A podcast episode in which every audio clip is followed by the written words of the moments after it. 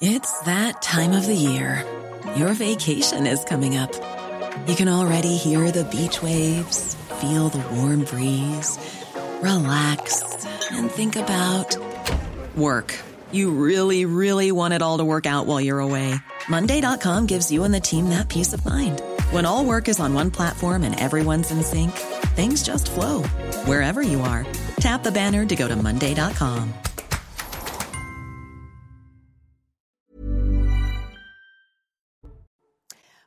bienvenue pour cette euh, toute dernière édition de la semaine de 90 minutes info. Le programme, les thèmes de débat avec nos invités, ce sera juste après le rappel des titres d'Adrien Spiteri.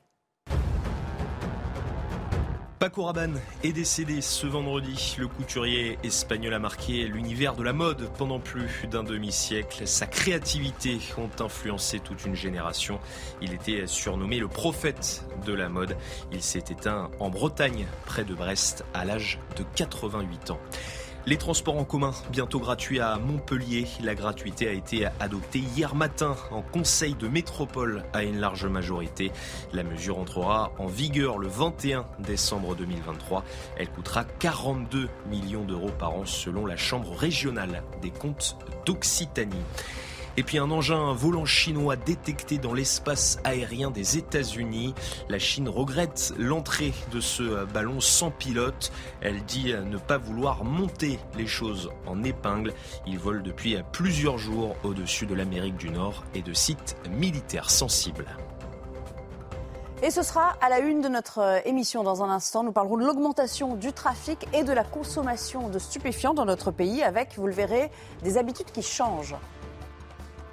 Les chiffres montrent qu'il y a une légère inflexion des, des, usagers de cannabis ces dernières années. Il y a une consommation forte, par exemple, de cocaïne. Euh, donc, que, que, les services de police luttent contre le trafic, c'est plutôt assez encourageant. Trop de pédagogie tutelle le propos. Elisabeth Borne, venue défendre une réforme impopulaire, s'est un peu pris les pieds dans le tapis hier.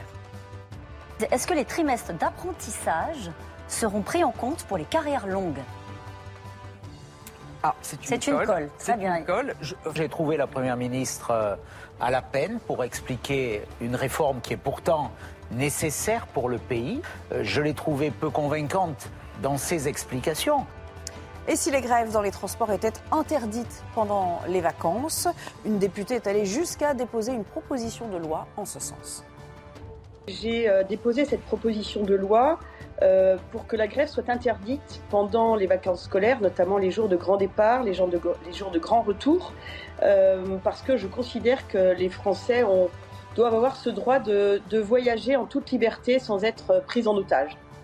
L'équipe du jour pour m'accompagner. Bonjour Ludovine de la Rochère, merci d'être là. Merci à vous Céline Pina également, Bonjour. ainsi que Pierre Lelouch pour cette édition du vendredi. On va parler des Cévenols, les Cévenols qui sont toujours sous le choc de la mort insensée de Siem âgé d'à peine 18 ans. L'enquête a déjà vite progressé, mais reste encore à, à déterminer le mobile du meurtrier et les circonstances de sa mort. Stéphanie Rouquier est sur place. 24 heures après l'annonce du décès de Siem, la douleur est encore vive pour les habitants de cet ancien bassin minier.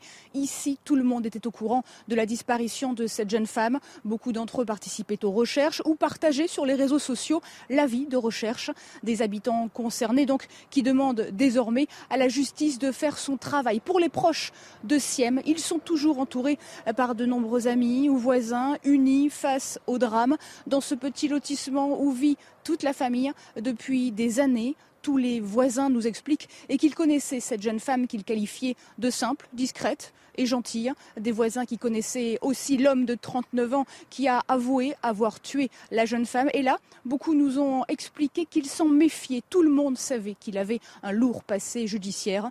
Aujourd'hui, l'autopsie de Siem sera réalisée. Elle permettra sans doute de lever les zones d'ombre du dossier et de connaître les circonstances précises de la mort de la jeune femme. Le choc, donc, l'effroi, la colère aussi, beaucoup de colère. Vous allez l'entendre à travers le témoignage d'habitants de cette petite localité qui la connaissait. L'inquiétude des derniers jours a laissé place à la colère, la colère d'une famille et de toute une commune. Qu'on est tous dévastés. C'est horrible. Moi j'ai une petite, elle a un an. Si on fait ça à ma fille, mais... Plongée dans une profonde incompréhension, les proches se recueillent à tour de rôle auprès de la famille une famille désemparée face à un homme en état de récidive. C'est une crapule, là, c'est ce qu'il faut dire. Hein. J'espère qu'il sera lourdement puni. Le principal suspect devenu meurtrier, un délinquant condamné à 13 reprises pour des faits de vol, vol avec violence et cambriolage. En 2015, il avait ainsi écopé de 12 ans de prison et devait par ailleurs être jugé cette semaine dans une affaire de vol à main armée. Il n'était pas en prison. Il a tué une gamine de, mais de 18 ans. Il n'a rien demandé. Moi, franchement, je, je serais à la place de la justice. J'aurais honte. Dans l'attente de réponse, la famille de Siem a assuré placer son entière confiance dans l'institution judiciaire. La suite de l'enquête devra déterminer les circonstances du décès de la jeune femme. Ludovine de la Recherche, vous comprenez euh, la colère dans la voix de ses, euh, de habitants euh, Parce que voilà, il y a toujours cette idée que la justice, en l'espèce, a été laxiste, que cet homme n'avait rien à faire dans la nature et que sa mort aurait pu être évitée, bien sûr. Alors bien sûr, je comprends l'immense chagrin, la douleur et l'émotion, bien entendu. Euh, et euh, manifestement, c'était un homme qui avait déjà posé euh, de très graves problèmes. Cela étant dit, pas de l'ordre du viol ou du harcèlement sexuel ou d'attouchement ou que sais-je. et ça n'était pas de, nature, de cette nature-là. Il, a, il a bénéficié, d'après ce que je sais, de remises de peine. et effectivement, la question, c'est de savoir si les remises de peine ont été trop laxiste. Euh, pour autant, j'entends parfois euh, dire qu'il faut remettre en cause les remises de peine. Je ne suis pas sûre euh, qu'il faille complètement les remettre en cause. Mais peut-être y a-t-il un curseur mal réglé. Ce qui est vrai, c'est que compte tenu des délits et des faits précédents, c'est qu'on peut imaginer que la justice n'envisageait pas qu'il passe à ce stade-là en termes d'actes criminels. Alors, est-ce qu'il faut accuser la justice? Euh, Je ne sais pas, je n'en suis pas sûre. Ça me paraît euh, compliqué, en fait, euh, sans avoir plus de détails, bien sûr, sur le dossier. Pierre Lelouch, compte tenu, comme elle le dit, des, des raisons qui avaient fait qu'il avait été condamné, il n'y avait pas forcément d'indices ou de faisceaux qui allaient dans le sens d'un crime, tout au moins. Enfin, on ne sait pas si ça sera requalifié en, assassinat, mais d'un meurtre moi, je suis très réticent à commenter quelque chose dont je n'ai pas d'éléments précis. Euh, sens qu'il y a énormément d'émotions. C'est normal, il y a une jeune fille qui vient de se faire assassiner, mais euh, le problème, c'est qu'on n'a pas vraiment d'informations ni sur les conditions de sa mort, ni euh, sur ses liens avec l'auteur présumé. On on sait rien en vérité. Donc, je ne vais pas commenter quelque chose que je ne sais pas. Et deuxièmement, je n'ai pas l'itinéraire judiciaire de cet homme-là. Euh, il, a, il, était, il avait été condamné, il était relâché. 14 condamnations en tout. Hein, voilà, c'est un, bon client de la justice. Hmm. Mais, euh, comme le dit Mme de la Recherche, jusqu'à présent, ce n'était pas des crimes de sang. Donc euh, voilà, il avait. C'est normal, Céline Pina, dans ces cas-là, que l'émotion prenne le pas sur, sur la raison, finalement, et, et qu'on ne comprenne pas des décisions judiciaires passées. On a tendance à peut-être un peu refaire l'histoire aussi dans ces cas-là on la refait toujours. Quand vous êtes face à un drame, euh, la première chose que font les gens, c'est de raconter, re-raconter comment ça s'est passé, comment on aurait pu l'éviter, comment. C'est probablement un processus pour digérer euh, quelque chose qui est en fait insurmontable. Je pense que c'est une réaction qui est juste humaine. Après, on peut comprendre l'émotion et la colère tout simplement parce que euh, on a une accumulation de faits divers euh, dans lesquels il y avait des hommes qui auraient dû ne pas être là. Lui, par exemple, ce qui pose et ce qui indigne les gens, c'est qu'il allait être, euh, apparaître en comparution et que les gens se disent, mais euh, étant donné que c'était une récidive, qu'il avait déjà fait des attaques à main armée, pourquoi est-ce qu'il n'était pas en préventive à ce moment-là? Il y a la question des remises de peine, il y a aussi tous les drames que l'on a vus où les personnes n'auraient pas dû être là. Donc je pense que c'est cette accumulation qui, fait une telle déflagration, une telle détonation. Aussi la, jeunesse et la beauté de la jeune fille. Euh, voilà, tout le monde se projette, tout le monde se dit et si c'était mon enfant? Et, contre ça, on ne peut rien faire. Alors nous sommes en ligne avec, euh, avec le psychiatre Jean Dorido. Bonjour, merci de nous rejoindre. Justement, parlons de l'âge de, euh, de, cette jeune fille de, de Siem. l'âge de ceux qui sont tués aux mains de leur bourreau, c'est toujours quelque chose qui, c'est un facteur, disons, qui, qui renforce le sentiment d'injustice parce que voilà, on est, on est vulnérable et quand on est une jeune fille de 18 ans, on peut pas on peut pas se défendre. Euh, on l'a vu aussi dans l'affaire euh, Lola euh, précédemment. je pense qu'il y a un facteur âge qui prend le pas sur tout le reste dans ce genre de, dans ce genre de meurtre. oui, oui, bien sûr, effectivement, vous faites une, fine analyse. Vous avez très très bien décrit cette, cette, cette, situation qui convoque l'imaginaire collectif. Une, une, jeune femme qui est précisément mécaniquement sans défense, 18 ans, toute, toute la vie devant elle, et, cet élan de la jeunesse, oui, il est, il est stoppé en, plein vol dans des circonstances absolument sordides. Et oui, bien sûr que, euh, vous l'avez dit, ça déclenche une émotion qui, qui l'emporte sur tout le reste. Vous avez évoqué bien sûr l'affaire Lola très récente. Il y a déjà euh, plus de dix ans, en 2011, les, les, les moins jeunes d'entre nous se souviennent de l'affaire Laetitia Perret qui avait été violée, assassinée par euh, Tony Meillon, qui a été condamné euh, depuis pour ça et qui, qui venait de sortir de prison. On était en plein dans la fameuse question de la récidive. Comment faire pour prévenir le, le maximum la récidive? À l'époque, c'était M. Nicolas Sarkozy qui était président de la République et il avait, fait une sortie là-dessus en disant qu'il allait prendre des mesures. Bien sûr, la magistrature euh, eh ben, avait réagi euh, puisque les pouvoirs sont séparés dans, notre démocratie. Euh, pour autant, oui, bien, sûr que ça, crée une émotion qui, est, bien légitime euh, de, de, devant l'ampleur du drame. Je parlais du choc que ça crée dans cette petite communauté, parce qu'il faut bien comprendre quand même que dans ce bassin minier euh, Sévenol, on est aux alentours d'Alès, pour ceux qui connaissent la région. Enfin, moi je suis, gardoise, donc euh, ça, me, ça me parle aussi. voilà. J'ai fait toutes mes études, enfin lycée à Alès. Ça évoque forcément quelque chose. Tout le monde se connaît, les familles se fréquentent depuis 10, 20, 30 ans. À l'époque, on, on, exploitait encore le charbon dans cette, dans cette région. Euh, Jean Dorido, est-ce qu'il y a aussi du fait que c'est une petite communauté euh, très resserrée, un peu de sentiment de culpabilité de, ne l'avoir pas pu protéger cet enfant quelque part?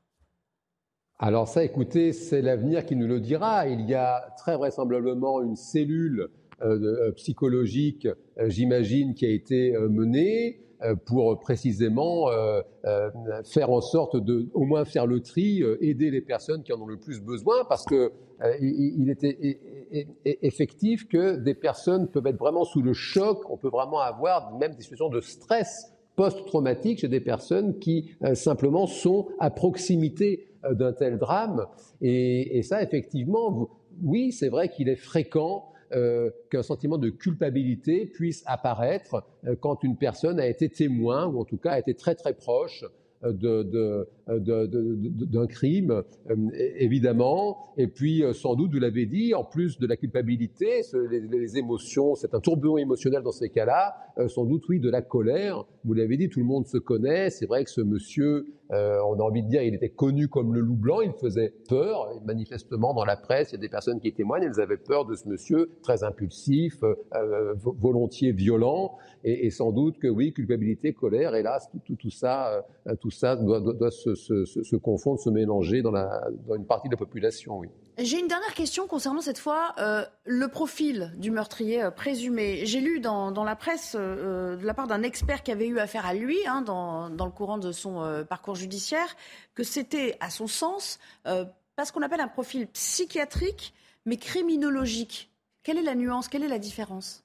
Ah ben la nuance, si vous voulez, là, en tout cas, sur, le, sur l'aspect de la criminologie, la nuance est très claire, c'est qu'un profil psychiatrique, c'est précisément quand une personne est inaccessible à une sanction pénale parce qu'elle est dans une situation d'abolition euh, du discernement. Donc ça veut dire qu'elle n'est plus avec nous, elle ne, partage, elle ne partage plus la même réalité que nous, et donc depuis très longtemps, depuis Platon, on ne juge pas euh, les fous. Euh, avec ou sans guillemets. Et puis depuis quelque temps, il y a la notion aussi d'altération du discernement qui est apparue et qui peut amener une cour d'assises à diminuer une peine. Et typiquement, quand un profil n'est pas euh, psychiatrique, ça veut dire que précisément la personne n'est pas malade au sens médico-légal du terme, ça veut dire qu'elle est accessible à une sanction pénale, ce qui manifestement, d'après ce rapport d'experts, est précisément le cas de, de, de, de monsieur euh, présumé innocent pour le moment et principal suspect dans cette affaire. Ce qui pourrait aussi expliquer pourquoi il est passé aux aveux relativement rapidement? Euh, ah, c'est une, non, pas forcément. C'est une question différente parce que des personnes peuvent faire, par exemple, des épisodes délirants euh, des, personnes qui sont voilà, atteintes d'une pathologie psychiatrique peuvent être dans un délire et, malgré tout se souvenir, une fois revenus dans leur état, je dirais, normal, euh, et, à ce moment-là avouer. Donc non, là, c'est sans rapport en réalité. D'accord. Merci beaucoup, Jean Dorido, euh, d'avoir été des nôtres cet après-midi. Je rappelle que vous êtes psychanalyste euh, et qu'on a plaisir aussi à vous recevoir euh, sur ce plateau. Vous revenez quand vous voulez. J'aimerais qu'on écoute Alain Bauer. Alain Bauer, vous le connaissez tous, criminologue, spécialiste de toutes ces affaires. Il nous explique pourquoi, selon lui, la justice peine à incarcérer certains criminels. Nous avons un système qui a atteint un tel degré de complexité que euh, à la fin de la fin, au moment où c'est le plus tardif et au moment où il n'y a plus d'autre solution que la prison, on bourre nos prisons de gens dont une partie n'ont rien à y faire, ils ne sont pas euh, poursuivis pour des violences, et une autre partie devrait y être et n'y est pas parce qu'ils profitent des complexités et des difficultés du, du système. Et aujourd'hui, nous avons trop de prisonniers dans trop peu de prisons. C'est peut-être un début de réponse sur ce qu'on disait tout à l'heure, hein, Ludovine de la Recherche. Oui, effectivement, il y a des peines, euh, enfin, il y a, des, délits euh, d'ordre financier, par exemple, euh, abus de biens sociaux, etc. Ça ne met pas en danger la société, ça ne met pas en danger autrui. Donc, mais ce sont des personnes qui ont commis des actes illégaux, bien entendu. Est-ce que dans ce cas-là, c'est en prison qu'ils doivent aller euh, Et est-ce qu'ils ne prennent pas la place de personnes, enfin si je puis dire, mais de personnes dangereuses pour les autres, euh, qui mettent la vie en risque euh, Et est-ce qu'il n'y a pas, je mets un gros, des gros guillemets, une gestion qui ne convient pas et n'est pas, la plus adaptée possible pour protéger la population, pour protéger les habitants du pays? Il y a peut-être quelque chose à réguler. Mm-hmm. Alors en même temps, c'est vrai que face à des actes illégaux, par exemple financiers, qui sont très graves, euh, la sanction de la prison ou la menace de la prison, théoriquement, euh, elle est un facteur d'efficacité pour éviter de tels actes. Euh, donc la question est peut-être plus compliquée qu'il n'y paraît, mais c'est vrai que on voit bien, et on le voit malheureusement régulièrement, les Français ne sont ne sont pas complètement protégés de personnes que l'on sait dangereuses. Et là, il y a quelque chose qui ne va pas, qui ne colle pas. Mais c'est peut-être pas donc seulement la justice, c'est peut-être aussi le législateur euh, qui doit, euh, euh, j'allais dire, revoir sa copie. Pierre, il faut bah, relégiférer en matière de. J'ai été législateur et je suis aussi juriste. Je vois pas très bien comment on peut, dans une démocratie, remplacer le système de l'individualisation de la peine en une espèce de, de mise à l'écart de la société. Alors évidemment, c'est tentant euh, je partage, moi, évidemment, que quelqu'un qui a euh, été condamné euh, cinq fois, qui a été en prison une dizaine d'années, qui a passé l'essentiel de sa jeunesse entre quatre murs, qui est violent, qui est violent en prison, le, gars en question, il semble avoir un, passé plus que lourd. Maintenant, à moins d'être dans un, système d'exception, je ne vois pas qu'on prenne une personne comme celle-là, même dangereuse, pour la mettre au trou pour le restant de ses jours. Parce que s'il s'agit effectivement de protéger la société et d'éviter tout dérapage au cours de sa vie, euh, le mieux, euh, s'il se sait pas, serait intérêt. Encore que là, apparemment, il avait recommencé à travailler, d'après ce que j'ai lu, mais j'ai pas encore le, j'ai pas vu le dossier précis. Il y a eu des moments de rechute, c'est-à-dire qu'il s'était réinséré à la faveur. Il a essayé de, de vivre avec une femme. Il a, il a eu un enfant, il a essayé de travailler un peu, il est, c'est une rechute. Pas qu'il fallait mais, mais question, prison, hein, mais, enfin, à l'origine. La question, c'est est-ce qu'il faut donner une chance aux gens de, se réinsérer ou est-ce qu'on considère que, on va dire, au bout de tant d'années de prison et tant de nombre d'infractions, on les met à l'écart de la société, on les, on les met dans des camps de. mais sur la base de quoi je voudrais dire, plutôt, Pierre, je voudrais dire. Euh, il faut, il faut, il faut éviter que l'émotion nous conduise à fabriquer des règles euh, qui serait euh, complètement antinomique par rapport à notre, Il, faut, il faudrait peut-être mieux aller beaucoup plus vite en prison pour des faits très graves et des faits de violence et qui mettent en danger autrui. Parce qu'on sait très bien qu'aujourd'hui, il y a des peines et des peines qui se succèdent, enfin, pardon, euh, des jugements qui se succèdent et l'arrivée en prison, si elle a lieu, elle a lieu après des faits multiples, répétés, etc. Et ça, c'est très mauvais. ce qui est stoppé très vite ou ce qui est sanctionné fermement et très rapidement, euh, plus efficace. Il a passé beaucoup de temps en prison. Euh, malgré euh, son jeune âge. Mais ce serait intéressant, mais je ne sais pas, de voir au bout de combien de temps et de combien de, condamnations il a été en prison. On, parle un peu dans, le vide parce que la réalité, c'est qu'on a un taux d'exécution des peines qui est relativement bas en France. Tout simplement parce qu'il n'y a pas de, peine, de, place de prison. Donc euh, on essaie d'adapter un petit peu comme on, comme on peut. Oui, mais vous ne croyez pas si bien dire, pendant que vous parlez, on va vous montrer le carton justement sur euh, le pourcentage de ceux qui effectuent leur peine. Effectivement. Voilà, et qu'effectivement les magistrats, à un moment donné, se trouvent face à une difficile réalité. Dans ce cas particulier, ce qui va vraiment cristalliser les choses, c'est le fait que le, quelques jours après la mort de cette jeune femme, il aurait dû euh, passer pour être en jugement, pour être condamné. Et ce que tout le monde dit, c'est pourquoi un individu avec une telle dangerosité a réussi à comparaître libre. Voilà ce qui se cristallise la, colère, voilà ce qui interroge. Mais étant donné qu'il n'y a pas de place de prison, cette question-là, euh, elle est récurrente et c'est pas avec ce cas-là qu'on va la résoudre. Mais il faut savoir que, pardon, mais la loi aujourd'hui, c'est qu'une peine de deux ans ou moins euh, de prison ferme n'est pas exécutable. C'est même la loi qui l'a prévu parce qu'il y a aussi une obsession, euh, euh, je pense pour ma part malsaine, qui est de tout faire pour ne pas mettre en prison à peu près quels que soient les faits alors je ne parle pas de crime, mais je parle de faits suffisamment graves pour une condamnation à deux ans de prison. Euh, et on dit qu'il faut faire la peine, il faut faire la peine euh, en milieu ouvert, c'est-à-dire avec un bracelet électronique, etc. Dans certains cas, ça n'est pas efficace. On retombe sur, ce que vous disiez tout à l'heure, c'est-à-dire qu'il vaut mieux sanctionner par des peines de prison courtes, mais dès la première infraction. C'est ce qu'on dit à propos de la euh, justice des mineurs, d'ailleurs. Hein, exactement. et c'est pareil pour les adultes. On dit qu'il vaut mieux sanctionner tout de suite, même si la peine doit être courte, que laisser passer 10, euh, 12 condamnations avant qu'une peine très lourde ne tombe. et, ça paraît très cohérent. Oui, mais je suis d'accord avec tout ce qui vient d'être dit. On ne cesse de le répéter d'ailleurs sur ce plateau au fil de tous les, les, faits divers plus ou moins ragoûtants qui, qui, qui arrivent trop souvent dans notre pays. Mais quand même, dans le cas présent, euh, ce type, il a passé la moitié de sa vie en prison, a été, été, condamné sans arrêt, calmé, sans hein, arrêt. visiblement. regardez, on va, on va se quitter. Hein. on va se quitter. Lui, on, on va juste se quitter sur cette citation d'un cousin euh, de euh, la défunte, un cousin de Siem, qui dit ceci à propos de cet individu. Il dit Ce qui nous touche, c'est qu'il était en liberté. S'il y avait eu des moyens, dit-il, mis par l'État à disposition de la justice afin qu'il puisse être jugé plus tôt, eh bien, selon lui, on aurait pu éviter le drame. Mais bon, voilà, c'est une conversation sans fin.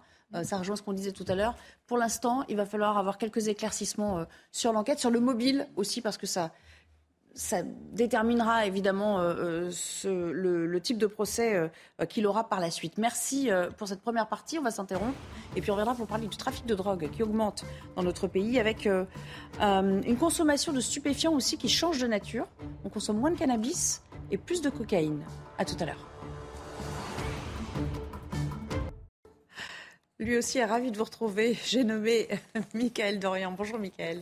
Bonjour Nelly, bonjour à tous. Le célèbre couturier espagnol Paco Rabanne est mort à 88 ans, créateur et homme d'affaires visionnaire. Il a su pendant plus d'un demi-siècle incarner une autre idée de la mode. Après avoir euh, décliné sa célébrité en parfum, il avait aussi défrayé la chronique par son goût du paranormal. Il disait avoir eu plusieurs vies et être âgé de près de 75 000 ans. Paco est décédé dans sa résidence de Porte-Salle, près de Brest.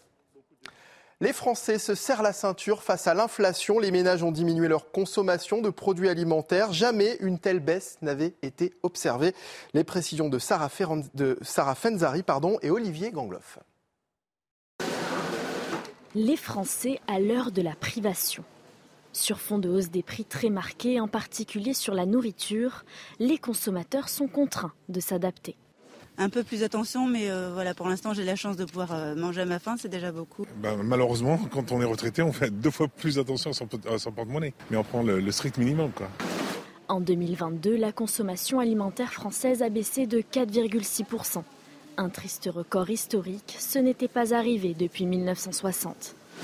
Dans les allées des marchés ou dans les rayons, les consommateurs achètent moins et surtout sont poussés à comparer les prix.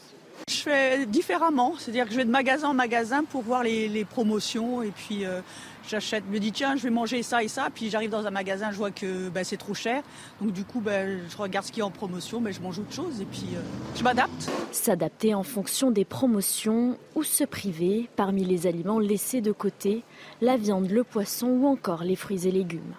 La viande j'en prends plus parce qu'elle est très chère la viande, tout ce qui est viande, jambon et tout ça j'en prends plus le poisson, euh, la viande, les légumes un peu. Hein. Ça commence, hein. Acheter des légumes, là, c'est cher. Et la tendance devrait se poursuivre. La grande distribution est actuellement en pleine renégociation avec les industriels et les prix pourraient encore augmenter. Alors l'inflation, c'est aussi la hausse des prix de l'énergie. Depuis hier, le coût de l'électricité a augmenté de 15%. Une augmentation qui touche aussi la plupart des municipalités, la, plupart car une commune en Alsace est nettement moins impactée que, les autres. Depuis 15 ans, elle est autonome en électricité pour ses bâtiments municipaux et aujourd'hui, elle revend même une partie de sa production. Les explications de Mathilde Couvillé-Fornois plus de factures d'électricité grâce à cette rivière. Une mini-centrale hydroélectrique dotée de trois turbines a été installée dans le village de Muttersolz en Alsace. Une installation qui a permis à la commune d'économiser environ 43 000 euros par an pour ses services publics. Non seulement nous n'avons plus de factures d'électricité, nous sommes juste assujettis à la taxe d'utilisation du réseau public qui appartient à Enedis, donc euh, la fameuse TURP mais 90% euh, restants, nous continuons à revendre euh, et à facturer. Ce qui est revendu se chiffre à environ 60 000 euros. La commune ne consomme que 10% de sa production d'électricité. Même si Muttersols produit trois fois plus d'énergie que nécessaire, d'autres objectifs restent à atteindre. Euh, ici, on voit qu'il nous reste beaucoup de chemin à faire. On est autonome que à 7%. Donc, il y a 93% de nos besoins énergétiques qui ne sont pas couverts par des productions locales. Euh, donc ça, nécessite encore des efforts, que ce soit des rénovations énergétiques, mais aussi des productions d'énergie renouvelable supplémentaires. À terme, la municipalité souhaiterait que ses habitants bénéficient aussi d'une baisse de la facture d'énergie pour que la commune soit entièrement autosuffisante. Et puis ça y est, la destruction du signal a débuté aujourd'hui à Soulac-sur-Mer en présence des ministres Christophe Béchu et Bérangère Couillard. Cet immeuble de quatre étages était devenu le symbole de l'érosion côtière et du recul des plages sur le littoral atlantique. En 1967, il se trouvait à 200 mètres de l'océan. Il est aujourd'hui à une vingtaine de mètres seulement de l'eau. Des milliers d'autres logements sont également menacés ailleurs sur la côte. C'est la fin de ce journal. L'actualité continue bien sûr sur CNews en compagnie de Nelly Denac et la suite de 90 minutes info. Merci beaucoup Mickaël et je vous souhaite un excellent week-end. J'aurai plaisir à vous revoir bien sûr lundi pour euh, le retour de, de l'actu. Toujours en compagnie de Céline Pina, Pierre Lelouch et Ludovine de la Recherche pour notre débat. On va parler du cheval de bataille de Gérald Darmanin, vous le savez, c'est la lutte contre le trafic de drogue avec un premier bilan du ministère de l'Intérieur pour l'année 2022, euh, donc l'année euh, écoulée. Et on y voit que le nombre de mis en cause pour euh, trafic et pour usage de stupéfiants a augmenté en 2022, alors moins vite, c'est vrai, qu'en 2021, mais les explications sont signées Maëva Lamy c'est un premier bilan mitigé. D'après le ministère de l'Intérieur, les délits en matière d'usage et de trafic de stupéfiants ont augmenté en 2022, mais moins qu'en 2021. Concernant l'usage de stupéfiants, d'abord, 249 800 crimes et délits ont été recensés en 2022, un chiffre en hausse de 13% après une augmentation de 38% en 2021. Puis, concernant le trafic de stupéfiants, le ministère a dénombré 48 300 crimes et délits en 2022, un chiffre là encore en hausse, plus 4%, c'était plus 13% en 2021. Une évolution qui ne surprend pas ce représentant du syndicat Unité SGP Police. Depuis quelques années, nous avons l'amende forfaitaire délictuelle qui est entrée en vigueur et qui est, qui est là pour lutter contre l'usage. Donc, les services de police usent de cette pratique pour lutter contre l'usage, donc les chiffres augmentent. En 2021, ça avait explosé avec l'entrée en, en, vigueur de l'AFD. Ce sont des chiffres sont pour le moins, normaux d'après moi. Toujours d'après le bilan du ministère de l'Intérieur, il existe de fortes disparités selon les territoires. Pour ce qui est de l'usage de stupéfiants, le nombre de mises en cause augmente dans 19 départements. Pour les trafics, il progresse dans 32 départements. Bonjour, euh, Jérôme Gimnès, vous êtes porte-parole Île-de-France d'UNSA-Police. Merci de, nous rejoindre dans le, cadre de cette émission. Vous avez entendu le reportage à l'instant. Visiblement, il y a encore beaucoup de travail. Vous le rejoignez, votre collègue, lorsqu'il dit euh, finalement ce nombre, il faut le voir aussi à la lumière des amendes qui sont dressées qui n'existaient pas avant? Oui, ça c'est très important. Et Yann Bastière hein, que je salue, euh, il a pleinement raison.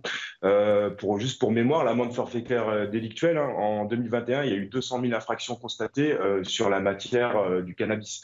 Donc oui, bien évidemment, depuis que le policier a, a si vous voulez, cette possibilité de pouvoir constater une infraction, donc un, détenteur de produits stupéfiants avec une faible quantité et de pouvoir dresser très rapidement une contravention, cela fait aussi grimper les chiffres de la délinquance et notamment de l'usage des stupéfiants. Mhm. Mais quand même, on a l'impression qu'un point de deal éliminé, souvent à grand renfort de publicité. Hein. le ministère de l'Intérieur aime beaucoup communiquer sur ça. ce sont trois autres qui fleurissent à côté. C'est un peu, comment dire, l'impression que vous avez que de toute façon vous jouez pas armes égales avec, avec les trafiquants? Alors vous savez, je vais me permettre de vous, de vous donner une anecdote. Il n'y a pas longtemps, dans le 94, les policiers avaient fait une très belle affaire puisqu'ils avaient démantelé un réseau, euh, la WID 94. Et euh, si vous voulez, sur les réseaux sociaux, vous savez que ces, euh, dealers sont de véritables chefs d'entreprise, hein, puisqu'ils ont toujours innové. Hein. Je vous rappelle également l'existence des Uber Chic, Uber Coke. Enfin, ça, c'est d'autres sujets. Mais aujourd'hui, en fait, c'est le produit aussi qui a tendance à se déplacer depuis la Covid. Et ces personnes expliquaient avec des goodies et autres, hein, parce que pareil, on fidélise les clients. Hein. on est vraiment assez, on est toujours dans la dans la nouveauté et, l'invention de, nouvelles stratégies euh, de vente. C'est un vrai business. Et euh, juste pour finir, donc, euh, on avait expliqué qu'il y avait une intervention de police et que le trafic ne serait plus présent. Et c'était écrit, excusez-nous, nous avons pris un tacle par les policiers, mais rassurez-vous, nous rouvrons d'ici quelques jours. Donc, on comprend très bien que, et derrière tout ça, vous l'avez bien précisé, pour démanteler un trafic, un gros trafic c'est bien souvent six mois d'enquête, puisqu'il faut matérialiser les faits, donc euh, convoquer de nombreux acheteurs, euh, faire, enfin voilà, user de toutes les techniques d'investigation que je ne donnerai pas ici, mais en fait c'est un travail qui est long, chronophage et euh, fastidieux. Au final, on va peut-être oui, démanteler un trafic, mais vous, avez raison de le préciser. Malheureusement, dans les quelques jours, parfois les 48 heures qui suivent, vous allez avoir un nouveau réseau qui va se mettre très très vite en place. Euh, juste une petite question en rapport aussi avec euh, le sujet et, les enseignements des chiffres euh, publiés par, la place Beauvau. on montre une disparité entre les territoires. où, enfin, dans quelle région on, on consomme le plus, peut-être à cause de l'accessibilité de la drogue? Est-ce qu'il y a une recrudescence, par exemple, je sais pas, en Ile-de-France ou dans les départements qui sont limitrophes du port du Havre? On y viendra tout à l'heure. Non, surtout ce qu'on a constaté, c'est qu'au départ, euh, bah, les drogues étaient euh, surtout dans les grandes villes et euh, très rapidement, elles étaient enracinées dans les grandes villes et aujourd'hui, dans les villes moyennes ou en zone rurale, elles circulent abondamment. Et si elles circulent, c'est qu'il y a aussi de la demande. D'accord. Alors, on va intégrer nos, invités dans la discussion. Pierre, je vous voyais très attentif à l'instant. C'est vrai qu'on a toujours l'impression qu'ils ont, et il le décrit bien, avec ce système de Uber, euh, Uber Sheet, enfin, je, on ne va pas les citer parce que ça, ça ferait de la pub en plus, mais ils ont toujours un coup d'avance parce qu'ils ont toujours la technologie aussi à leur service. Et cette notion de fidélisation permet de passer entre les mailles du filet quand on traite de, en business euh, consommateur directement sans avoir à passer par des intermédiaires ou, ou transiter par la rue. C'est plus difficile en fait. En plus, oui. En plus, oui, la technologie joue dans le sens du business.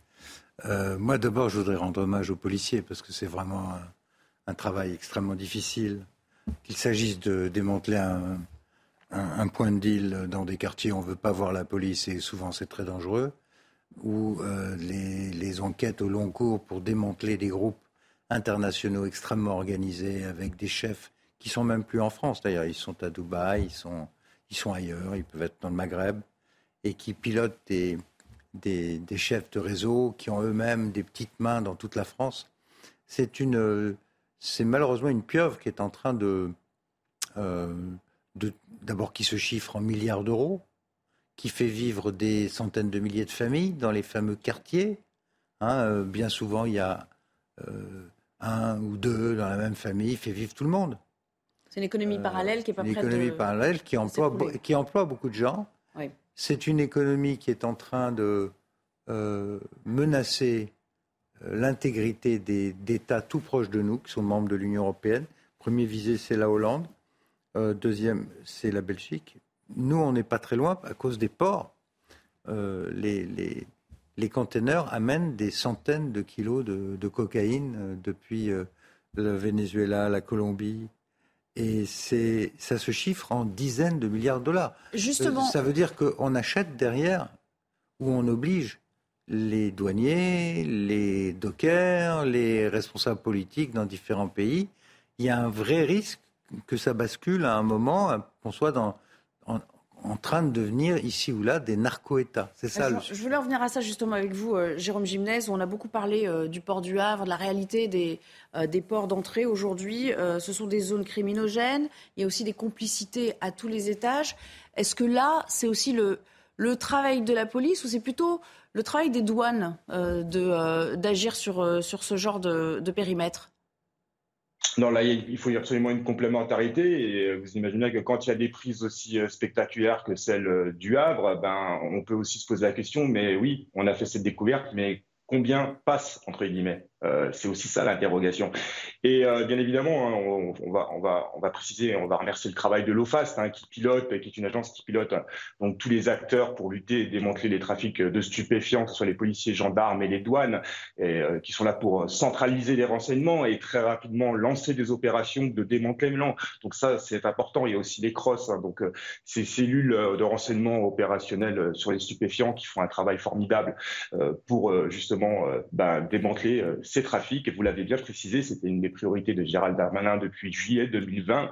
Je peux vous assurer que pourtant les policiers permettez-moi l'expression, transpirent, ils passent du temps sur ce sujet parce que c'est, euh, ça fait partie de nos instructions et euh, on ne lâche pas mais c'est vraiment, vraiment compliqué. Il y a aussi un petit point, et je voulais rebondir sur ce qu'a précisé M. Lelouch, il a raison, il faut aussi comprendre que, le, si la, multiplication euh, des drogues, le, du coup, cette circulation abondante n'est pas une spécificité française. Hein.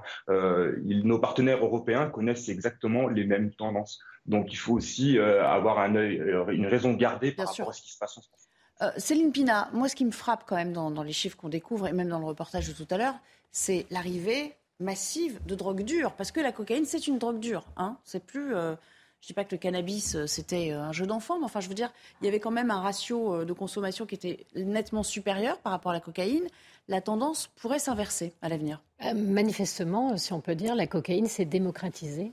Elle doit être beaucoup moins chère, j'imagine, que lors de, de, mes jeunes années, où elle semblait parfaitement inaccessible. La, cocaïne, c'était de la drogue des grands cadres. Euh, on l'imaginait euh, en mode le loup de Wall Street, mais pas forcément euh, dans la rue.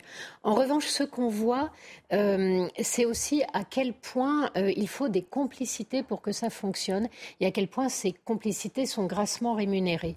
Grâce au procès qui est en train d'avoir lieu au Havre, on a vu que, par exemple, les employés, ceux qui gèrent en fait le recrutement des dockers, ils touchent à peu près entre 100 000 et 200 000 euros pour faire ce travail Et sur une partie, doivent payer d'ailleurs les dockers. Euh, par exemple, la personne qui, euh, la grue qui prend les conteneurs et qui les déplace, le conducteur de grue, si on lui demande de déplacer un conteneur euh, chargé en cocaïne, on va dire, il va toucher à peu près 50 000 euros. Les chauffeurs qui sortent la cocaïne du port touchent entre 10 et 20 000 euros. Donc on voit à quel point c'est une arme. vous avez des gens qui, par mois, touchent 10 fois moins pour un service qu'on va leur demander, il va y avoir 10 à 20 000 euros à la clé. cette puissance financière est énorme. Compliqué, oui. Oui, et c'est très de lutter contre euh, Exactement. la corruption.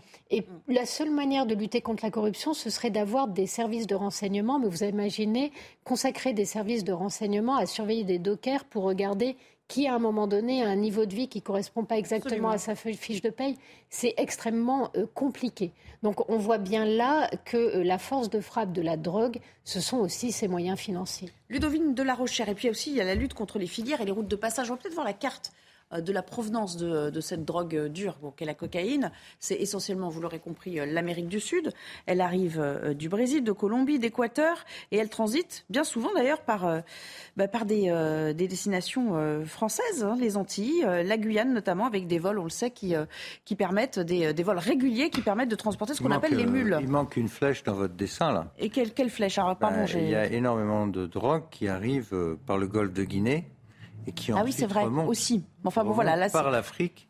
C'est vrai que euh, Libye, Gibraltar, il y a énormément de drogue qui transite par l'Afrique. Il y a ce commerce qui s'établit maintenant. Il y a même, même, maintenant un commerce en sens inverse où, mm, mm. le, où la marijuana, le, le cannabis, le cannabis fabriqué euh, au Maroc, dans le Rif, repart ensuite vers, euh, vers, les Antilles. Oui. Euh, Ludovine de la Recherche, un petit commentaire peut-être sur, euh, sur ces filières et comment s'attaquer au, au, cœur du problème avant même l'arrivée dans les ports. Parce que là aussi, il y a peut-être quelque chose à faire avec les, les pays producteurs en matière de, oui, coopération. selon les États, euh, d'un État à l'autre, et en tout cas avec les États que l'on voit là d'Amérique du Sud, il y a des considérations ou des législations sur la drogue qui sont assez différentes des nôtres et avec une tolérance. Alors, il y a d'abord les narco-États et puis une tolérance voire une incitation, et avec des économies qui, sont, qui fonctionnent là-dessus. Donc forcément, il faut qu'ils exportent. L'autre chose, c'est qu'il y a plus de consommation de cocaïne parce qu'en fait, c'est sous la forme du crack qui, en effet, est moins cher, qui est une forme moins coûteuse de cocaïne et qui est évidemment extrêmement addictive. Euh, même si elle est moins que l'héroïne. Moi, il me semble que l'un des problèmes, c'est que si euh, elle arrive et si elle se diffuse partout, c'est qu'il y a bien des acheteurs. Et donc, il y a peut-être euh, du côté de l'éducation, de la prévention, d'énormes efforts à faire que pour ma part je ne constate pas. Je ne vois pas de, de, de, campagne. de campagne qui préviennent les jeunes des dégâts considérable et euh, de l'addiction euh, immédiate, extrêmement puissante, littéralement irrésistible, euh, provoquée par la cocaïne ou l'héroïne. et puis il y a aussi un discours aujourd'hui qui tente à faire penser que le cannabis est bénin. Or, le cannabis, pour un certain nombre, est une étape de passage vers les drogues dures. Merci beaucoup, Jérôme Gymnase, de nous avoir euh, rejoint cet après-midi euh, et d'avoir euh, été notre, notre invité. Pierre, vous voulez rajouter quelque chose Non, mais Madame de la Réunion, elle, a raison à insister là-dessus, parce que, contrairement à, certains, moi, je, sais, j'ai vu, dans ma vie professionnelle, d'élus, qu'il y a un continuum entre ce qu'on appelle les drogues douces et les drogues dures. Il y a un continuum. C'est c'est un rêve que d'imaginer que les gens s'arrêtent comme ça brutalement. Il y en a qui malheureusement continuent. Et dans les pays où euh, vous lâchez, parce qu'on ne peut plus contrôler les drogues dites douces, ou même vous les vendez librement comme en Hollande dans des coffee shops, eh ben non seulement vous n'arrêtez pas les drogues douces, mais surtout vous allez exploser votre marché de drogues dures. Et c'est ça qui est arrivé en Hollande ou ailleurs. Donc, euh, le discours de légitimation de la drogue douce n'aide pas. Allez, on va s'arrêter là, si Pardon vous voulez bien. C'est pas grave, on va parler euh, politique et réforme des retraites. Elle était missionnée hier dans l'émission euh, L'événement pour faire le service après-vente de la, euh, de la réforme si, si contestée. A-t-elle réussi l'exercice? Pas sûr du tout. Elisabeth Borne, qui n'était pas toujours claire, pas toujours convaincante non plus. Écoutez, un premier extrait. Cette réforme, comme tous les projets de loi que mon gouvernement présente au Parlement. On souhaite rassembler au-delà de la majorité, puisque nous avons une majorité relative, et donc on va discuter avec tous ceux qui sont prêts à soutenir une réforme des retraites, et je pense que c'est le cas des Républicains. Bon, c'est une pina forcée de constater quand même, les, les voix LR, c'est pas, pas tout à fait gagné encore. Hein on sent que ça, ça rue dans les brancards et, euh, et que c'est là qu'il va falloir euh, faire le plus d'aménagement pour s'assurer euh, l'entièreté des voix. Politiquement, en, juste en termes stratégiques, il était un peu idiot d'annoncer qu'on allait donner ses voix avant de négocier, avant de savoir exactement comment les choses allaient se passer. On a tout intérêt, lorsqu'on est désiré, à savoir faire attendre l'autre. Il paraît que l'attente fait partie de la montée du désir. Donc euh, LR aurait dû se rappeler de, cette loi euh, évidente. Euh, au-delà de ça, ce qu'on voit, c'est surtout que le gouvernement n'a pas réussi à faire passer l'idée qu'en fait, à terme, la situation était insoutenable parce qu'on se retrouve avec de plus en plus d'inactifs pesant sur une, euh, de plus en plus d'actifs pesant sur une poignée, euh, enfin le contraire. On a beaucoup d'inactifs et de moins en moins euh, d'actifs. Et la, la, question des retraites, elle est de toute façon devant nous. Sauf que c'est une question qui implique les temps de la vie, qui implique qu'on réfléchisse sur le marché du travail, sur l'organisation du travail. Or, le gouvernement n'a présenté qu'une réforme comptable, pondue par des techniciens qui adorent les chiffres mais qui sont incapables de comprendre que quand une réforme est trop compliquée, elle va cristalliser toutes les oppositions, les unir et leur donner du grain à moudre. C'est la façon dont la réforme a été menée est une erreur. Pour autant, la question des retraites est encore devant nous. Alors avant de juger de la prestation euh, euh, d'Elisabeth Borne et de la méthode Borne, j'aimerais qu'on écoute euh, deux invités de l'émission hier qui, eux, donnaient leurs sentiments aussi sur ce qu'ils avaient entendu. C'est de travail dont il aurait fallu parler ce soir pour montrer un minimum d'empathie avec ceux et celles qui aujourd'hui sont en désaccord. Ça manque d'empathie ce qu'a dit la Première ministre, ce que vous dites En tout cas, ce n'est pas la prise en compte. On a l'impression qu'il n'y a pas eu, qu'il n'y a pas en ce moment un mouvement social dans ce pays. Il faut continuer la mobilisation qui a eu lieu le 31 et le 19. Il faut l'amplifier. J'ai trouvé la Première ministre euh, à la peine pour expliquer une réforme qui est pourtant nécessaire pour le pays pour l'avenir du pays et il faut remettre ce dossier en perspective. je l'ai trouvé peu convaincante dans ses explications et rien de nouveau n'est sur la table aujourd'hui. Alors, Ludovine de la Recherche, je ne sais pas si vous avez regardé l'émission hein, euh, dans son entièreté, ou en tout cas ce passage, c'était le début, avant le débat avec euh, euh, quatre opposants, enfin trois opposants et Gabriel Attal qui était là aussi pour, pour défendre la réforme de, l'exécutif. Est-ce que vous dites la même chose? Elle n'écoute pas du tout la rue et surtout, il n'y a pas d'empathie dans le propos Alors, c'est-à-dire, moi je dirais que c'était poussif, c'était un peu hésitant, c'était un peu embarrassé. Elle, était plutôt gênée et il y a même eu une question à laquelle elle ne pouvait pas répondre alors que la réforme, elle est complexe. C'est pas non plus, euh, pour une femme euh, de ce niveau-là, c'est pas non plus si compliqué que ça, d'une certaine manière. Euh, et donc, moi, j'avoue que je, ne comprends pas effectivement la manière dont le gouvernement s'y est pris, c'est-à-dire qu'il laisse dire, par exemple, là, cette année et pour encore deux ans, le régime des retraites est, excédentaire. Alors, excédentaire, sachant qu'il a un coût faramineux pour notre budget national. Euh, bon, mais deux ans, ça ne compte pas, c'est rien, c'est du court-termisme. Et donc cet argument qui est répété tout le temps devrait être balayé extrêmement vite. L'autre chose, c'est que Rien n'est dit en effet de la natalité. Euh, or, euh, c'est un paramètre absolument fondamental et le gouvernement est tout le temps pris à partie là-dessus et ne répond jamais, mais que bien sûr, il va travailler aussi sur cette question-là. Euh, on comprendrait beaucoup mieux. Sinon, on fera toujours des réformes paramétriques. Et puis la troisième chose, c'est cette question de l'âge. Enfin, c'est le nombre de trimestres qui importe. Pourquoi sont-ils partis sur ce paramètre de l'âge de manière bornée, alors que évidemment si on commence plus tôt, il est logique de s'arrêter plus tôt. Évidemment si on a des enfants, on doit en tenir compte. Et ce qui importe, c'est la durée de cotisation. Et donc je ne comprends pas, j'avoue sincèrement, leur approche butée sur l'âge. J'ai gardé cet extrait, Pierre, pour vous le soumettre. Vous je suis sûre que vous avez vu l'émission, en tout cas ces extraits. Trop bonne, trop bonne, je sais. L'apprentissage, alors ça, est-ce que les trimestres d'apprentissage seront pris en compte pour les carrières longues. Ah, c'est une, une, colle. Très bien. Une colle. enfin, ce qui est clair, ce que, ce que je peux vous dire, c'est qu'aujourd'hui, c'est clairement le cas. Est-ce que ça a toujours été le cas? Je ne sais pas vous dire, mais je vous donnerai la réponse. Ah, je sais pas, elle revient dans le passé alors qu'on lui parle du futur. Pour moi, c'est incompréhensible. je veux dire, c'est d'autant plus dommage que l'apprentissage, c'est un des points, un des rares points sur lesquels Macron 20 sur 20. Parce que là, on a vraiment, euh, je crois qu'ils ont créé 800 000 euh, emplois euh, d'apprentis qui sont un accès au marché du travail. C'est pour ça que les, les, chiffres ne dégringolent pas. C'est beaucoup à cause qu'ils ont mis en place sur l'apprentissage. Et là, ils méritent d'être félicités. C'est d'autant plus dommage que la première ministre de cette manière, après, je sais pas, après avoir travaillé, euh, je sais pas, il y a eu trois, quatre mois de préparation de ce texte quand même. Ça dit, c'est extrêmement technique. Je veux dire, c'est, c'est pas là que porte mon principe, ma principale critique sur Madame Borne, parce que techniquement, elle est, à peu près au point. Elle est haut fonctionnaire. Non, ma critique, c'est qu'elle est haut fonctionnaire. C'est ça. Et que, je veux dire, la retraite, ça touche tout le monde parce que euh, beaucoup de gens travaillent très durement.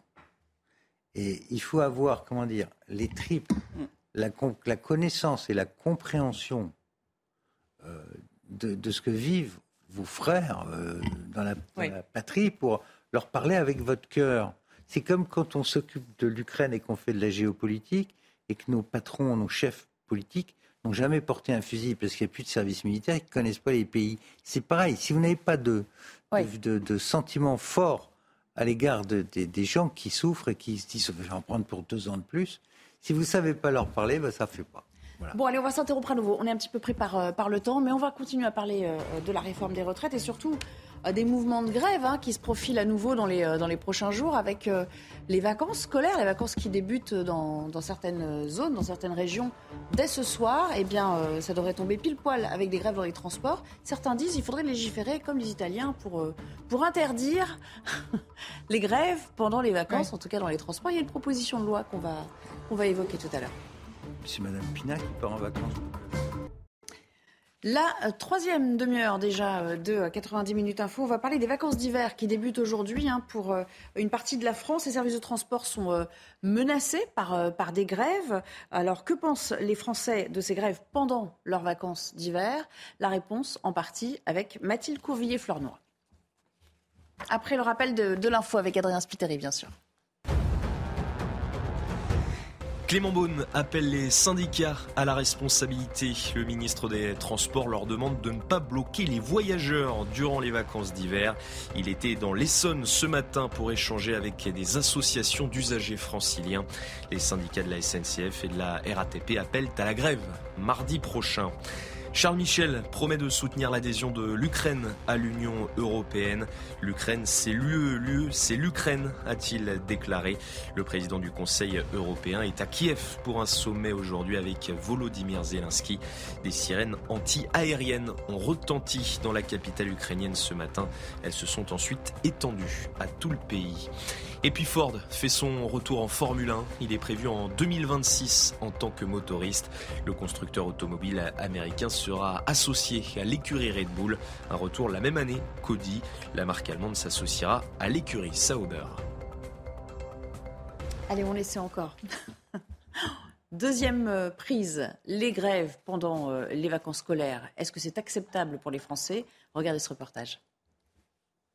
Faut-il interdire la grève dans les transports en commun pendant les vacances scolaires? Selon un sondage CSA pour CNews, 57% des Français s'y opposent, contre 43% qui souhaiteraient que la grève soit interdite. La grève, c'est un droit primordial en France, donc je pense que oui, ce serait aller trop loin, mais instaurer un service minimum, ce serait, je pense, pratique pour beaucoup plus de personnes. C'est un droit de grève, je vois pas pourquoi ça serait interdit pendant les vacances scolaires. Le principe aussi de faire la grève, c'est d'essayer de, voilà, de, rallier les gens à, notre cause, à la cause et de, faire entendre parler de ce qui ne va pas. Donc, euh, donc quoi de mieux que d'annuler les vacances des gens, finalement? Le sujet divise également selon les différentes tendances politiques. À gauche, 75% sont contre une interdiction de grève. À droite, ils sont 52% à partager cet avis, alors que chez les centristes, ils sont seulement 44%. Pour cette députée, les grèves ne doivent pas paralyser la France en période de vacances. J'ai euh, déposé cette proposition de loi euh, pour que la grève soit interdite pendant les vacances scolaires, parce que je considère que les Français ont doivent avoir ce droit de, voyager en toute liberté. Pour rappel, une grève ne peut pas être interdite sauf dans quelques cas d'atteinte à l'ordre public. Les syndicats de la RATP et de la SNCF appellent à la grève les 7 et 11 février prochains. Pierre Lelouch a ri pendant le sujet. Alors, est-ce que c'est si fou? C'est fou pour vous euh, Ça, s'est jamais vu, ce genre de proposition dans le passé? Nelly, le déconomètre tourne à plein régime.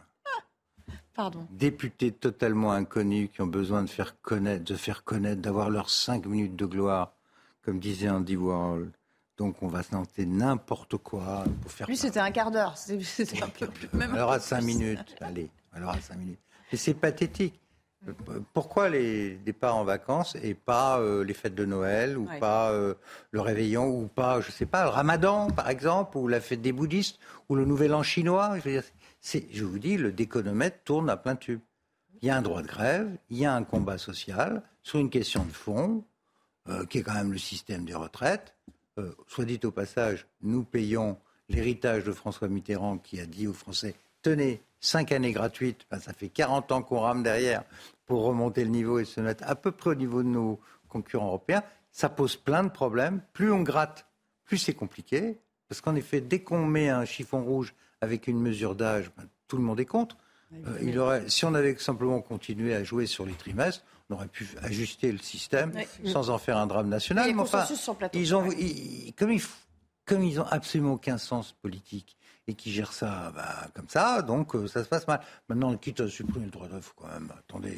D'autant qu'on va pas se mentir, les vacances d'hiver, c'est quand même pas. tout le monde ne part pas en vacances d'hiver, quoi. C'est Français. En plus, oui. Euh, et pourquoi d'hiver et pas d'été enfin, Puis au-delà de ça, ce que ça dit sur l'ordre des priorités de ces gens, euh, et ce qui est compliqué pour des personnes, vous avez un petit salaire, vous devez vous devez très tôt, vous devez être à l'heure, vous n'avez aucun moyen de négocier avec votre employeur. Il y a une grève, vous n'arrivez pas à arriver au travail. C'est l'enfer pour des millions et des millions de gens. Et cette dame, il lui semble que la seule chose à protéger sont les, congés on peut se passer de congé, on peut difficilement se passer on peut euh, de salaire et de travail. Vous pouvez partir avant, après. Voilà, mais même cet ordre des priorités dans la tête de cette dame est juste affligeant. Y aura-t-il une voix dissonante sur ce plateau en, la personne de Ludovic de la Rochère? Euh, À vrai dire, euh, je, suppose que cette députée, qui est députée depuis longtemps, prend en compte, a voulu prendre en compte le fait qu'à chaque vacances scolaires, ou très, très fréquemment et en particulier à Noël, il y a des grèves dont on voit bien que l'opinion publique les supporte particulièrement mal. Et moi, j'aurais eu pour premier réflexe de dire il faut d'abord pouvoir travailler. où sont les priorités Sauf que il faut bien voir qu'aujourd'hui, père et mère travaillent, que les vacances scolaires reviennent tous les mois et demi et durent 15 jours. On envoie les enfants chez les grands-parents. Euh, c'est le cas pour toute la population active en âge d'avoir des enfants. Euh, et euh, là, on se retrouve coincé. L'école certains les envoient dans les centres de loisirs parce qu'ils n'ont pas le choix. Hein. et les centres de loisirs aussi, il leur faut. ils, voyagent en train, Nelly. Non, non, non, non. non. Les grands centres de loisirs à proximité. il y a des centres de loisirs ah oui, vous qui dépendent de la mairie, à côté de l'école. Vous avez raison, mais je pense que je pense que pour une population, enfin pour des parents, les deux parents travaillent, euh, quand l'école est fermée, il y a un, problème eux-mêmes en fait pour travailler. Euh, donc c'est un peu plus compliqué qu'il n'y paraît. Ça ne veut pas dire que c'est faisable. Non, j'ai encore un mot justement sur la faisabilité. Pour avoir été longtemps parlementaire, je peux vous dire que entre le moment où vous faites un effet d'annonce comme ça et le moment où il se passe quelque chose dans votre proposition de loi, il y a plein de temps. D'abord, il faut convaincre votre groupe. Bien sûr.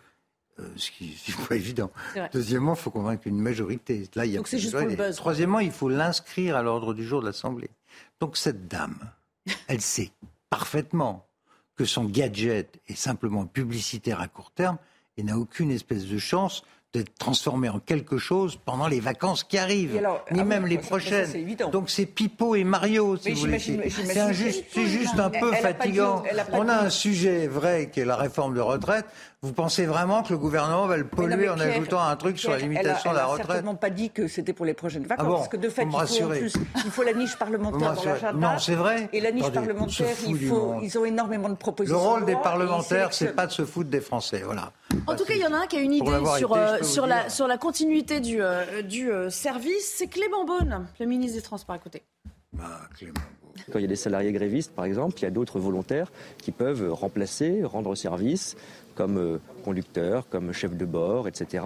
Et donc ça, c'est quelque chose que la RATP ou la SNCF, par exemple, font déjà, mais qu'on peut sans doute améliorer. C'est une piste sur laquelle on travaille avec la direction des entreprises publiques. Il y a la question aussi des délais, parce que quand il y a une grève, parfois, c'est un peu moins grave si euh, on s'organise à l'avance, si on sait à l'avance. Aujourd'hui, il y a un délai de 48 heures qui est fixé par la loi, la loi d'ailleurs dite sur le service minimum. On peut regarder, mais ce sera un débat législatif qui euh, prendra un petit peu de temps, si euh, ces délais peuvent pas être aménagés ou complétés. C'est une piste de réflexion aussi. C'est déjà un peu plus raisonnable comme initiative? Bah, imaginez que ça puisse euh, se renforcer. La loi sur le service minimum, elle, elle, existe déjà, donc peut-être aussi, voilà, peut-être aussi de temps en temps veiller à ce que les lois soient respectées. Ça serait peut-être un travail utile. Et, enfin, euh, sur ce qu'il propose, il faut quand même faire attention parce qu'il y a une limite au volontariat. Rappelez-vous quand même, à la base, comment est-ce qu'on cassait les grèves? On cassait les grèves en faisant des recrutements à côté, ce qui a été des fois interdit. Euh, il y a eu toute la problématique aussi des tensions qu'il y avait entre travailleurs parce que certains se faisaient traiter de jaune. Le jaune, c'est celui qui casse la grève en allant travailler alors qu'il y a un mouvement qui a été décidé collectivement. Bref, toutes ces questions-là, elles peuvent être très difficiles à gérer sur le terrain. Assurons le service minimum. C'est ce que la loi oblige. Mais ça, existe déjà. on n'a jamais vu une grève qui paralysait à 100%. Enfin, il y a euh, toujours un TGV sur le On l'a plus vu depuis quelques années, parce qu'en 95, tout était bloqué. Euh, et le métro parisien a été fermé. ça remonte un peu déjà. Hein, une des choses dont je suis fier, c'est d'avoir voté cette loi sous le gouvernement de Sarkozy. Non, mais il faut savoir quand Beaune dit qu'il euh, il y a des systèmes de remplacement. Oui, sauf qu'on est, dans des, dans des, entreprises où il manque 700 chauffeurs de bus, euh, plusieurs centaines de chauffeurs de métro, etc. pas, euh, euh, le savoir-faire, le savoir-faire n'est pas une chose évidente pour n'importe qui n'étant pas du métier. Mais par ailleurs, sur le droit de grève, de fait, en principe, elle est interdite quand il y a un trouble à l'ordre public, et je suis d'accord avec Céline Pina. Appliquons la loi. On a vu que quelques dizaines de personnes, allez, quelques centaines, pouvaient bloquer la France du point de vue des raffineries et donc de la fourniture en, en essence. on l'a vu il y a tout juste quelques semaines. Euh, il y mais là, il y a des réquisitions qui sont possibles. Mais il y avait bien trouble à l'ordre public. Mais on a fait appel aux réquisitions extrêmement tard, alors que on pouvait considérer, alors certes, la loi, le droit n'est pas une science humaine. Le droit est très interprétable, malheureusement, et je pense pour ma part qu'on joue de plus en plus avec les mots. Parce qu'en réalité, dès le départ, la justice, si elle avait été saisie, aurait pu considérer qu'il y avait, euh, au bout de, en tout cas quelques jours, trouble à l'ordre public. Mais on a laissé faire. On, est, on, a attendu extrêmement longtemps pour agir et, peut-être pas sur les meilleurs modes. On s'interrompt à nouveau et puis on reviendra pour parler de l'afflux euh, de mineurs isolés euh, dans les Alpes-Maritimes, ce qui pose un réel problème d'accueil, d'hébergement, de logement. Vous le verrez, on est en train de réquisitionner des hôtels, pas pour le plus grand plaisir des habitants, il faut le dire. À tout à l'heure. De retour en votre compagnie pour euh, aborder la toute dernière partie de notre euh, émission de ce vendredi. On va parler de ce nombre inhabituellement euh, élevé de mineurs migrants qui franchissent depuis quelques semaines la frontière franco-italienne. Ça se passe à Menton. Le préfet des Alpes-Maritimes vient donc de signer un arrêté pour réquisitionner un apart city qui se trouve à Antibes pour l'hébergement d'urgence de ces, de ces mineurs. Cette mesure s'étend sur une durée d'un mois. De quoi est-il question? Solène Boulan, Franck Trivio. C'est dans cet hôtel situé à Antibes, dans les Alpes-Maritimes, que des jeunes migrants sont accueillis selon la volonté du préfet. Mes voisins en ont parlé, on en a parlé entre nous et ça ne nous rassure pas du tout. Puis je veux dire, ce n'est pas une solution de, les laisser tout le temps comme ça. Voilà, ça ne rassure pas du tout. Au total, 120 chambres sont réquisitionnées pour une durée d'un mois, car les foyers d'accueil saturent face à l'arrivée d'un nombre important de mineurs non accompagnés.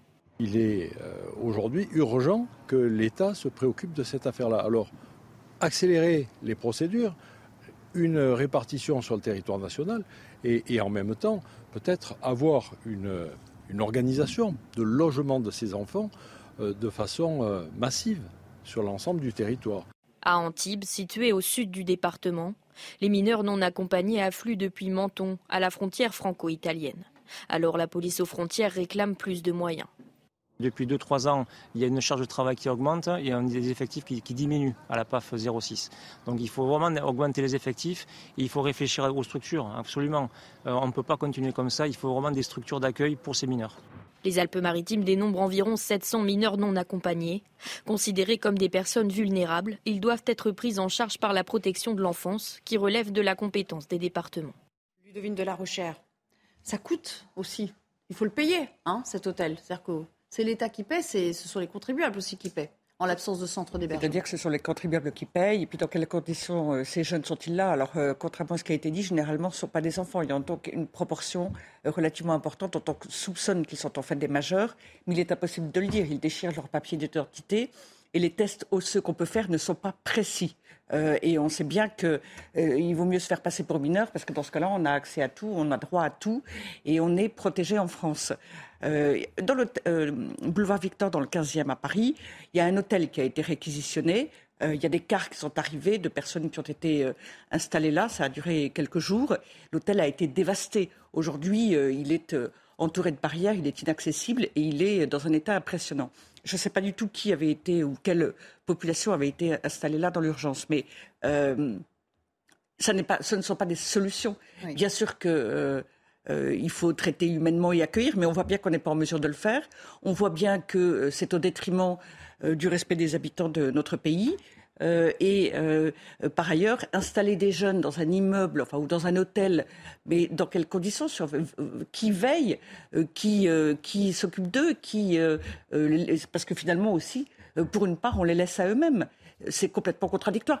La vérité, c'est que s'ils sont mineurs, euh, ce sont à leurs parents. Alors certes, ils sont dans d'autres pays, mais il y a un moment donné où les mineurs, eux aussi, euh, peuvent être euh, raccompagnés d'une manière ou d'une autre dans leur pays. Ce sont leurs parents et non pas nous qui en avons la responsabilité. Leurs parents et les responsables politiques de leur pays d'origine. Il ne faut pas inverser les propositions.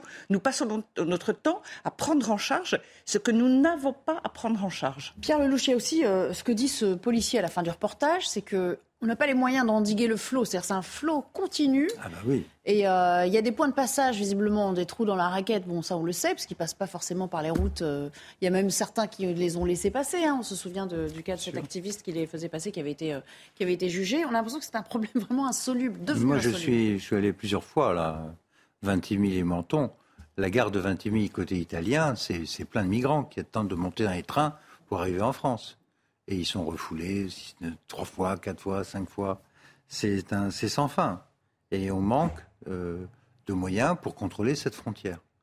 La seule façon d'en sortir, c'est de contrôler la frontière et pas de, comme le disait M. Ginesi, l'excellent patron du département. Moi, je pense aussi à mon ami Leonetti, le pauvre maire d'Antibes. Euh, vous comprenez, euh, ils sont évidemment en bout de chaîne, ils reçoivent ces enfants, ces jeunes qui sont eux-mêmes envoyés par leur famille, parce que ils n'arrivent pas par le Saint-Esprit. Hein. Bien, souvent, c'est les familles qui mettent de l'argent, qui payent les passeurs, et on envoie le, jeune, lequel jeune va finir par faire souche, se régulariser, et ensuite on fait venir la famille. Parce que c'est quand même ça le jeu. Hein. Donc il faut être complètement dupe pour dire qu'il il faut multiplier les zones d'accueil. C'est pas l'accueil qu'il faut faire, c'est d'organiser d'abord le contrôle aux frontières et ensuite le retour. C'est ça le sujet. Sauf que ça, c'est pas pas politiquement correct de le dire. Alors je vais le dire. Le problème, c'est le contrôle et le retour, et pas l'accueil. Parce que moi, je, renvoie vraiment à ceux qui nous écoutent, achetez le dernier numéro du Point et lisez la chronique de Kamel Daoud à la dernière page du journal. Kamel Daoud est algérien, c'est un homme de bien qui dit les choses et il dit les gens ils viennent en France non pas euh, comme ils ont aux États-Unis pour euh, pour faire des entreprises ou devenir millionnaire ou quoi. Non non, ils viennent pour les aides. Ils viennent pour les aides et pour naviguer entre les aides. Et, c'est ça le message qu'on envoie. Plus on multiplie les zones d'accueil, plus on multiplie l'impunité de ces réseaux, plus on va être noyé dessous et, et, plus on va s'enfoncer. Le mot de la fin, Céline Pina. En fait, il n'y a aucun intérêt euh, aujourd'hui, quand vous êtes migrant, à être honnête. Euh, et à dire les choses. On le voit très bien dans ce cas-là. Il est probable que euh, toute une partie de ces soi-disant mineurs sont en fait des majeurs. Il est probable que toute une partie de ces soi-disant euh, victimes de violences viennent en fait de pays comme le Maroc ou l'Algérie où on est quand même dans des pays qui, fonctionnent, ou la Tunisie, où on est dans des pays qui fonctionnent tout à fait correctement. Donc, à un moment donné, si on veut faire baisser en fait euh, l'appel d'air, il y a aussi des, choses un peu plus coercitives à faire. On a beaucoup de mal à envisager ça, mais aujourd'hui la question va se poser d'avoir des camps de réfugiés et de faire en sorte que si un mineur arrive, on ne peut pas le laisser dans la nature, on le met dans un centre fermé et peut-être qu'au bout d'un mois, on saura d'où vient vraiment cette personne et peut-être qu'il dira où est sa famille parce qu'il aura envie de rentrer chez lui. Si on le laisse faire ce qu'il veut, évidemment, il n'a pas intérêt à repartir non plus. Merci à tous les trois. C'est la fin de cette émission. Dans un instant, on cède la place à Punchline. Elliot Deval qui vous euh, retrouve pour euh, l'édition de ce vendredi. Je vous souhaite un excellent week-end à, toutes et tous. Et euh, je vous retrouve lundi avec grand plaisir. 15h30 pour le début de 90 minutes info. À bientôt.